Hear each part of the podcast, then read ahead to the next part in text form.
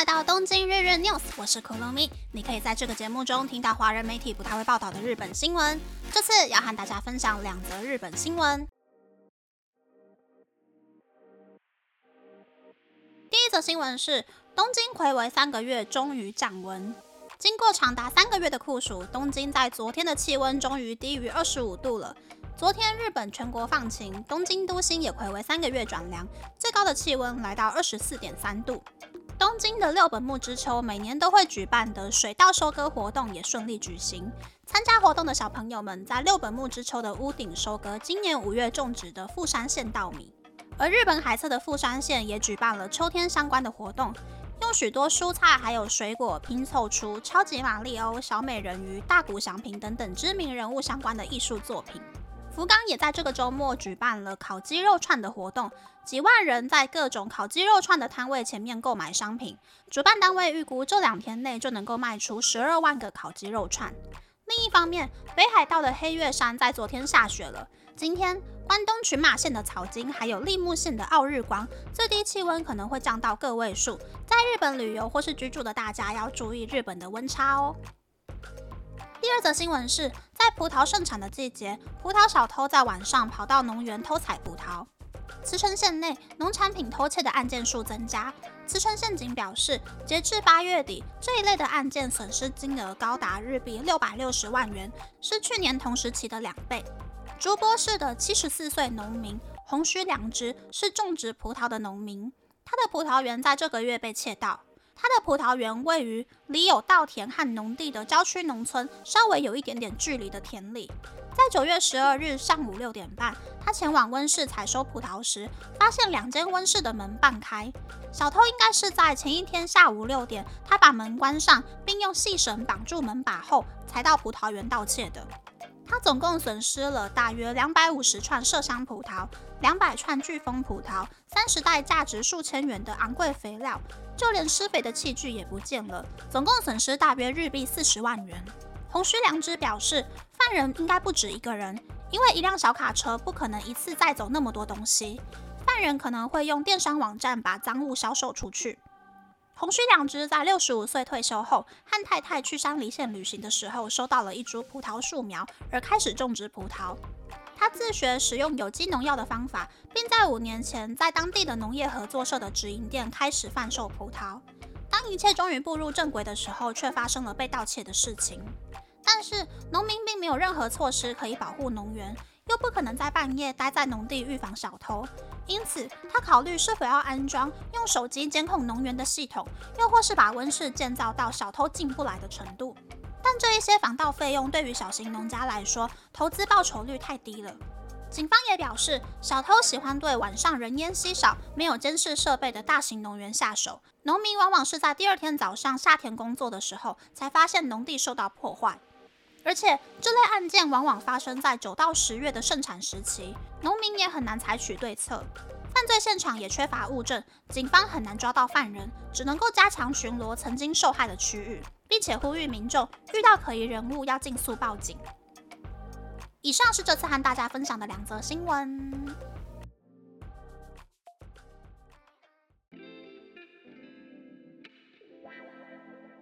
则新闻是东京终于降温的新闻，我也感受到了呢，气温下降的那种感觉。因为昨天早上穿短袖去打新冠疫苗的时候，终于可以不用再拿着我的小电风扇走路了，瞬时觉得有一点点开心。但是在室外没有走动的时候，会有一点点冷冷的，所以要比平常更小心感冒。我回家之后呢，也立刻改了冷气的设定。我原本是设定早上起床到出门的时间，冷气会自动开二十六度，让我早上急急忙忙准备出门的时候不会热到冒汗。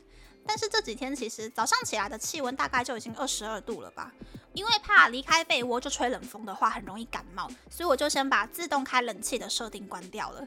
不过呢，应该再过几个月就可以来设定早上起床暖气会自动开到二十六度吧。第二则新闻是葡萄小偷出没的新闻。这个真的是会欲哭无泪耶！以前我爷爷还在的时候，老家种了一大片文旦，但现在老家没有人住了，文旦也没有人雇，也没有打农药，就只有中秋节回去老家的时候会采几个回来吃，然后分给亲朋好友一起吃。那如果没有回去老家的话，就只是让树上的文旦掉下来当肥料。所以我家的文旦是那种三十年老长、无农药、超天然、无比大颗的优质文旦。但是前几年也有人去偷了我们家的文旦，着实让我感到不可思议呀！因为我们家离村子开车三十分钟，也只有一条路可以到，除非是当地人，不然看 Google Map 只看得到树叶，看不到文旦。所以听到姑姑说我们家的文旦被偷的时候，第一个想法就是，到底村子里谁家穷到要去偷文旦来卖呀？把我们家的文旦采光，小卡车要开个五趟才载得完吧？这个小偷也是还蛮有毅力的。但如果是真正种文旦的农民的话，应该就没有我这种去分析犯人的闲情逸致吧？真的是哦，偷东西的人，偷这种一年一收的农作物的小偷都下地狱吧？真的是太过分了。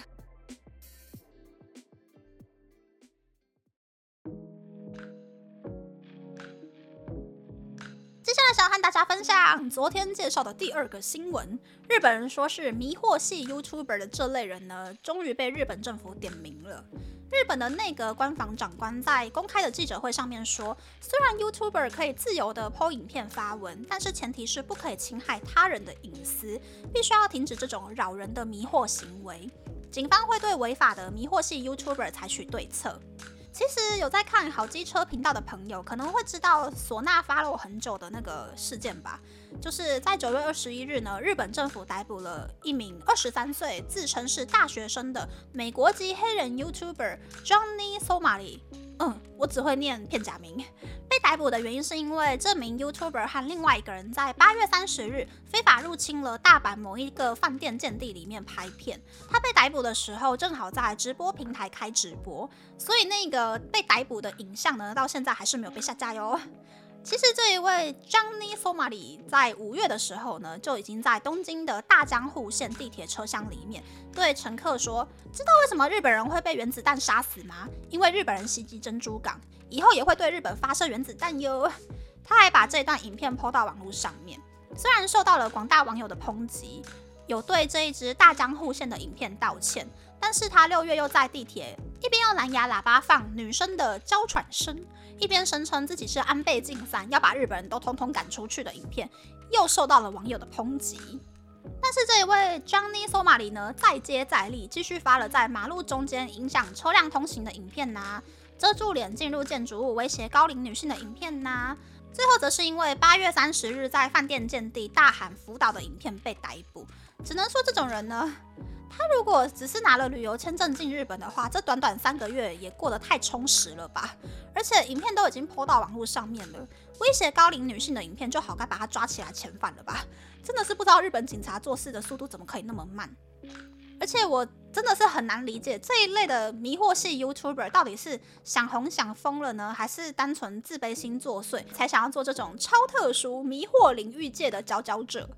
不过犯法就是犯法，在这里还是要呼吁，伤害他人让自己开心的行为是很不可取的。那么，这次的分享就到这边，不知道大家喜不喜欢这样的节目呢？欢迎大家留言和我分享你的想法。喜欢这个节目的朋友，可以在 Apple、Spotify、Google、s o n KKBox、My Music、First Story、Mixbox 等 Podcast 平台和 YouTube 订阅《东京日日 News》，或是填写资讯栏的节目优化问卷，帮助这个节目变得更好。还可以在 Instagram 或 Search 追踪《东京日日 News》JJ Tokyo 的账号哦。拜拜。